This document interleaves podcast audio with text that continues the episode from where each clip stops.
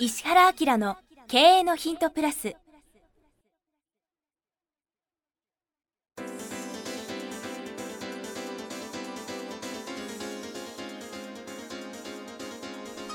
ポッドキャスト石原明の経営のヒントプラスは勝てるビジネスモデルや売れる仕組みの作り方。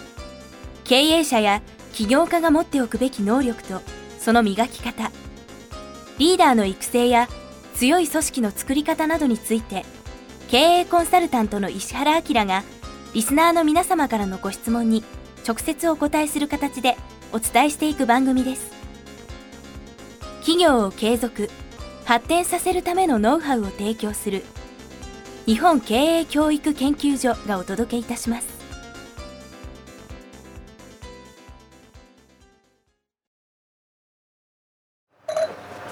こんにちは。プロインタビュアーの早川洋平です。石原明の経営のヒントプラス今日は192回を引き続きアメリカのナパバレーから浜本さんオーパスワンっていうオーパスワンですね。ワイナリーですね。ワイナリーで、はい。石原さんと浜本さんと引き続きよろしくお願いします、はい、よろしくお願いします。さあ今回ね気づけばこのアメリカ収録ツアはい。ーという感じでお届けしてました。がもう最終回ですが、もういろんなところで収録しようとか、本当はその帰りのフェリーの上はどうかとか、い、ろんなこと。またゲリラ的に行う可能性はありますが、はい、まずはあの公的には今回最後なんですが、はい。もうねちょっと帰りたくない感じなんですが。そうですね。今回ちょっと初めてこれ聞いた人にこのオーパスワンはどういうのかって、もう一回ちょっとそうですね。改めて浜本さん。におさらいをお願いします。はい。このオーパスワンっていうのはナパバレーの一番アイコン的なワイナリーでハイエンド高級なワイナリーということですね。それでしかもカリフォルニアワインの非常に有名なロバート・モンダビという方とそれからフランスのバロン・フィリップ・ロート・シルトというとっても向こうでもやり手の方と2人で合弁で作ってそれがすごくうまくいっているええ味もそれからマーケティングも、まあ、そういう意味ではまあ本当にアメリカっていうビジネスのモデルの最高のワインビジネスの成功例かなと思いますね。建物のなんか設計もすごいですよね。すごいですね。あそれちょっと語らせてくれます？こここれどういう形になってるかというとですね建築家はあそこ、えっと、29号線というハイウェイなんですね。で我々が来る時に少しこの字を描いて、ええ。ゲートがあったんです。でそこからずっとアプローチが棒のように道があってでここがワイナリーがこれ円盤のような、はい。UFO が野原に止まったような形になってるんですね、実は向こうが半月というか少し欠けた月になってる、はい。でそれはな何に似てると思います？石原代表どそれ何に似てる？何に似てる？半月に似てる？上かそれを上から見たらどうですか？私が今説明したような向こうにずっと道があってそこが少しこう、ええ。ぐれていて、ええ。ぐれたところからゲートからポーンと道があって、ええ。でここで円盤みたいにあるんだけど円盤の上が半月のようになってるって鍵。キノコ。ダメ。いや全然代表は一言。バッサリ切られましたよ。ちょっとイメージがわかんない。今そう、はい。ちょっとまあこれをこうやって見るとだからここにハイウェイ29が走っててこのゲートのとこがあってこれは道があってここであそれちょっと難しいか。いやでもこう上から見たらそうなってる。キノコだと思ったんだけどな。そういうその建築がそういうプレゼンテーションでこういうまあ設計をしてなんかると。こうギリシャの宮殿みたいな感じもちょっそうですね。とそれぐらい重厚なね建こ物こどのくらい経ってますた？建てて。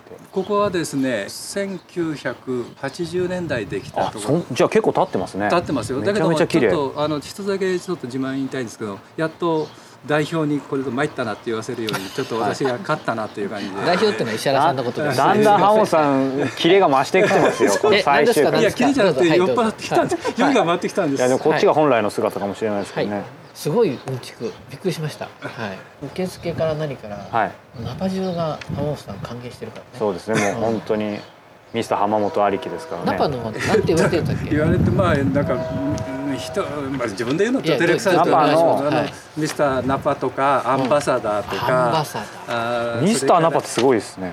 うん。ねノーザンカリフォルニアのワインツーリズムの第一人者ですよ。だからまあナパに来る時は浜本さんの本を読んで、はい。これもまたヴィンテージみたいな感じになって、ね。高値で売られてるみたいですけど、アポ取れたらとても、ねそうですね。リッチなっていうか、はい。普通入れないところ全部用意してくれるのでうちにちょっと言ってくれれば話のおつなげすることはできるので、はい、ちょっとすみません。本のタイトルだけ言っていいですか、はい。お願いします。えーナパバレーのワイン休日っていう本です。わかりやすいですね。えーなるほどね。これも写真もねすごく素敵、はい。ほほぼ全て浜本さんがはい。写真全部私とした。全て広と告の仕事と航か空代理店ちょっとジャーナリストっぽい感じがもう最近してますよね。まああのミーハーですけどミーハーからまあちょっと真面目に書かないと本っていうのをなかなか中身がないと買ってくれないからちょっと頑張りました、いや本当結構ボリュームもあるんですけどもうすぐ読み応えがあってどんどん実際来たくなっちゃうのでぜひ皆さんでお手に取っていただければと思います、ということでこのまま終わりそうになりましたがここからですね今番組締めそうになりましたはい。皆さん、はい。あのそれだとお叱りを受けますのでこのまま続けたいと思います。192回ですね。はい30代事務職の方からいただいてます。備考欄聞くニュースこれまたアプリですね。多分 iPhone アプリからいただいてますが石原明様通勤電車で心を軽くする80のインストラクションを読みどうしても気になったので質問しこれちょうどどうですかねオンエアされた時新刊。そうなんだよね。少し簡実はその心を見張りする活字のインストラクションが中継出版からですね完全にリメイクして構成を全部変えて、はい。それで中身をすごく読みやすくして原価も少し付け足したりとかして、リニューアルして単行本で出るんでね、はい。うん、なんでぜひ読んでいただければいいとそうですね。切り口変わってますけど今いずれにしてもいずれかの本を読んでいただければ多分これからの質問もわかるかなと思うんですけれどもそうですね。はい。その中で組織は2割から変えていくという部分が気になりました、うんうんうん。えー私は経営者ではなく逆の立場ですが半年前に入社した会社が思いのほか職場環境が悪くバラバラといった感じです。うん。そんな中で当然ながらその状態の通りに業績も右肩下がり顧客離れが続いています、うん。そんな状況下での採用ということで社長からの期待も感じています、えー具体的には関係管理系職種で入社したもののセールスへの移動を命じられ社内の重要会議や経験になる仕事を優先して与えられています。うん。石原様がおっしゃるように他にも全体2割くらいが社長の期待を受けていると感じています。この中で組織を変化させたいという思いは社長と同じだと思うんですがやはりなかなか周りは変わりませんいずれはということかもしれませんが変化のきっかけとして期待されている側の2割の人間としてさらにできることは何かないでしょうか？ということですが、うん、なるほどね、はい。まあこれ会社を改革したい経営者の人の気持ちも分かるし、うん。この彼の気持ちも非常に分かりますよねはいっていうことなんだけど、ちょっと心配があるのは、はい、この人入社してあんま間もないよねそうですね。だよね。半年前ですよ。でしょ？だから半年前に入社した人に対して経営者があんまり期待かけすぎちゃうと、うん。現場の人間とギャップが生じるんじゃないかなって思うんだよね。うんうんだから彼は彼ですごくやる気があるのは分かるので、ええ。どうしてほしいかっていうと、はいまあ社長の考え方っていうのと多分ね現場がね相当乖離してるから、あんまり社長の側に立ちすぎない方がいいかなって感じ。そうすると周りとのバランスも崩れそうですよね、うん。でとは言っても会社をこれまで支えたのは、うん。反抗していても何しても今までいた社員さんでしょ、うん。だからそこの人たちの気持ちをあんまり軽くしちゃって、うん。自分だけが改革するぞって言って空回りすると、かえってね組織ってうまくいかなくなるんだよね。うんうんそうすると社長よりもある意味まず、ま、周りのバランスを考えなきゃいけないっていう感じですか、うん、だからそんなに人数多くないんでしょこの会社。そうでしょうね,、ねなので僕だったらこの立場だったら社長の期待に応えるということはもちろんなんだけど、はい。あんまりスタンドプレーをしない方がいいなと思うね。うんうんうん、それから、まあ、バックヤードから営業職にっていうことではい。多分その社長の言うことを聞いてくれない営業の人とかいっぱいいるはずなんだけど、はい。そこにはそこにちゃんとした理由があるから、えそれ一回ねすごいフラットな感じで聞いてみるといいかもね。え社長に？そうそうそう。なぜうんそういうふうに？い移動したのかというか与えられたのかってことですよね。うん。でね社員が悪いっていうのは社長が悪いと思うよ。社長が悪い、うん。というのは、うん、だって社長の言うことを聞いてくれない社員がそんだけできちゃったってことは、うん。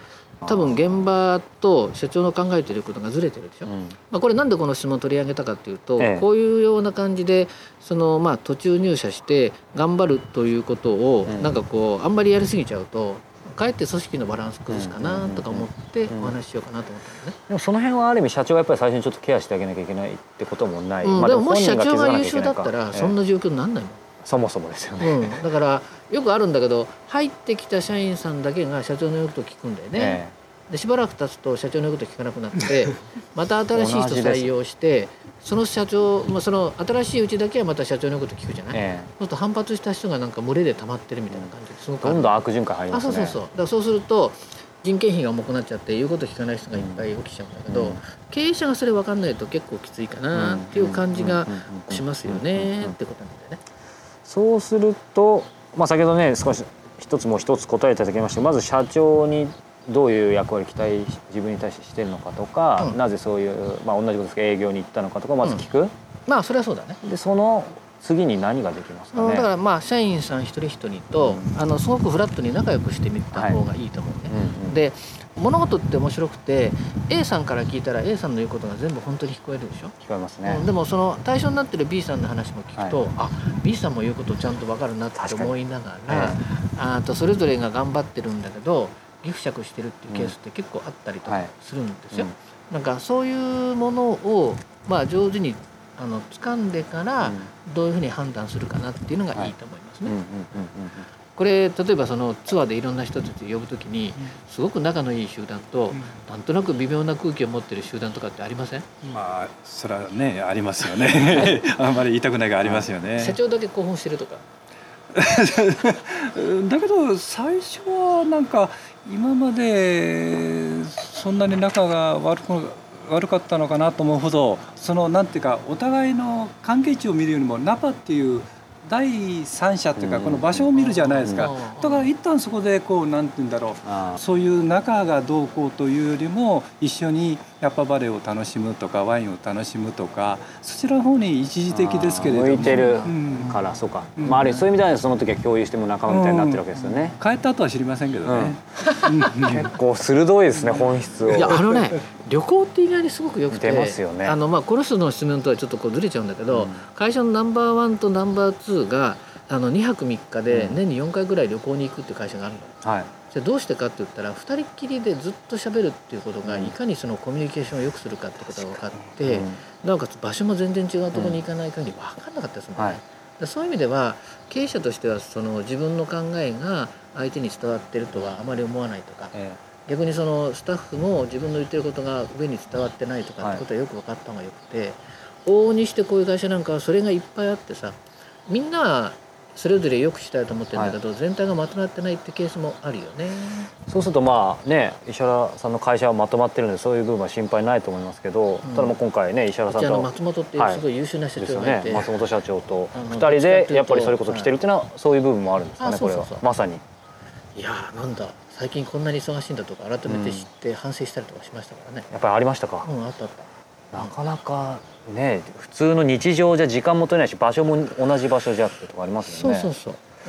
うん、でね、まあちょっとこの人の話に最終的にちょっとこうまとめに入るんだけど、え一回全員とゆっくり話した方がいいよね。全員っていうのはどこまでを入れますかねこれは、いや多分10人だったら10人だし15人だったら15人ぐらいゆっくり話した方がいいね。うんでね全体が分かるまではあんまり激しい行動に出ない方がよくて、うんで両方にとって、えっとちゃんとものが言えるような自分が立場になったら、うん。だから、えっと過去にいる先輩たちの話も聞いて社長の話も聞いて、うん。社長が批判してる例えば A さんは、うん別に社長のこと嫌いでもないしうん。会社のこともそんなに嫌いじゃありませんよっていうようなことを通訳する立場になると確か？にそうですね。いいなって思うね。行動こそが全部知ってからでも遅くないというかむしろそうしないとねそうそうそう。意味がないですよね。で組織がうまくいかないのはほとんどの場合に人間関係なんですよ。うん。だから人が辞めちゃう理由はほとんどがコミュニケーション不足だったりとかするので、まあ、2割から組織を変えるっていうことは僕書いてありますけど、まあ、この状況だとあんまりそこを意識しないで、そうですね。空回りしない変えていくって言ってもそれだけで力入っちゃってますね。そうそうそうなんかそんなこと考えながらこれ皆さんもこれ回答したら面白いかなと思って。そうですよね、はい。だってやっぱりしかも入ってきたわけだから全部先入観なんかフラットに見れるわけですからとにかくまあある意味何も考えずに全員の話を聞く。うん。そこからですよね。そう。で質問しやすいじゃんすいません。って僕、そうですね。今回この会社初めてなんだけど、ええ。これどうしてこういう習慣なんですかとかこれってなんでこういう段取りになったんですかとかさそうやってあの新しいこうなんか視点でしょ？っていう感じがするそういうことを本当は社長が分かって最初にその彼に言わなきゃいけないですよね。そうそう。あ本当はね、うん。でもそれが分かってればこういうことにならないってこそうそう。そうとですかね。だから新しい社員ばっかり可愛がるとうん。何なんだみたいな組織が生まれちゃったりするんだけど、はい、ということで、えーいよいよ、このね、おじ格調高いナパバレーでこの質問をするのはどうなのかみたいな。話もあって山本さんも困ってましたけど、本当にねまだまだ時間が足りないんですが、はい。そろそろ僕らもね時間が船の時間がありますので,、はい。そうですね。はい。まあ、大変寂しいですがね浜本さんまた今回これで収録は終了しますがまたぜひね参りますので、はい。えぜひともまたここでお会いして、はい。もう一度こういう収録ができるとそうですねまだもう少し飲み足りない感じもしますし。いや私さんも取材しなくちゃ、そうですね、うん。あありがとうございます。いや本当に本当に来ます。なんか違った次に来るとまた違った目線で、そうですね。楽しめるんじゃないかなと思ってますが、はい。ありがとうございます。ということで石原明の経営のヒントプラス海外シリーズ第2弾ということでアメリカのこのナパバレーのこのオーパス1オーパスワンはい。ですね、で今回収録をお届けしました。浜本さん本当にありがとうございました。こちらこそ本当に楽しい旅を一緒にさせていただきました。ありがとうございました、はい、ありがとうございました。ということで石原さんもありがとうございました。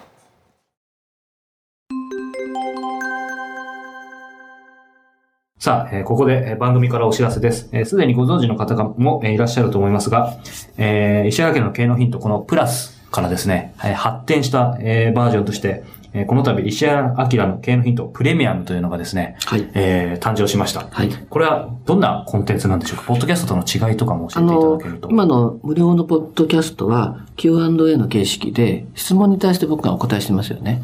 で、まあ、ずっとこういうことをやっていきながら、まあ、あの、2年弱やってるでしょ？そうですねそうすると、その、読者の方から Q&A とっても面白いんですけど、先生が本来何考えているかみたいなことをまとめて聞きたいですっていうことを言われるようになったんですよ。で、それは、あ、確かにそういえば、あの、読者の方に、こういうことをもう基本的に知っといたからいいよねっていうようなことで、経営的なこととか、マーケティングみたいなこととか、あるいは人生をどういうふうにするかとか、自分が成長するかみたいな、そういうコンテンツで、ここすごく重要だから前にしといてくださいよね、みたいなことをお話ししようと思って、有料版作ったんですね。なので、時間も40分ぐらい、メインのコンテンツを作ってお話ししてますし、プラスアルファで、あの、非常に面白い、僕はコンサルなんで、こういう切り口でビジネスやってますよっていう企業を、まあ、10分ぐらい紹介して、はい。それから、あの、本はやっぱりすごく有効じゃないですか。で、この本読んでっていうのも、最近流行してる本だけじゃなくて、あの、これ非常に役に立つから、ちょっと絶版になってるけど、探して読んでみてくれるみたいなことも含めて、あの、10分10分、トータルで1時間ちょっとの番組を、有料で配信しようかなと思ったのが、このプレミアムなんですよね。そうなんですね。このプレミアム、毎月1回発売しています。本当に、このメインテーマ、注目の企業、ビジネスモデル、トレンド紹介、そして今月の一冊ということでですね、え盛りだくさんなんですけども、あの、早川君と Q&A みたいな形で聞きやすくね、構成してもらってやりますから、無料版聞いてる人はすごく楽しく聞けると思いますね。はい。ぜひ、えー石原明 .com の方にですね、えーこのプレミアムのページありますので、えーご興味がある方はご覧になっていただければと思います。はい。これ倍速とかもついてそうなんです。るんですね。倍速もついてますし、えー年間購読をえーしていただいた方にはですね、このシークレットライブを、はい。はい、ご招待させていただきますので、ですねはい。ぜひ皆さんお聞きいただければというふうに思います。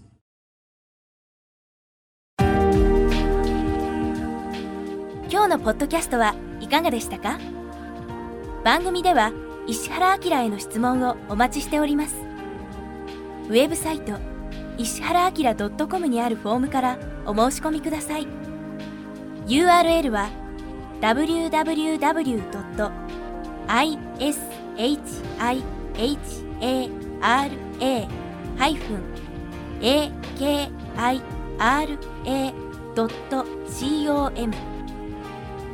www.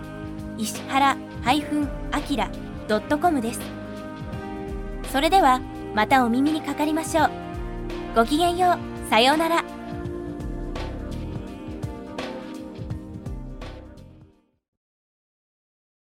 この番組は提供日本経営教育研究所プロデュースキクタス早川洋平制作協力若菜はじめナレーション岩山千尋によりお送りいたしました。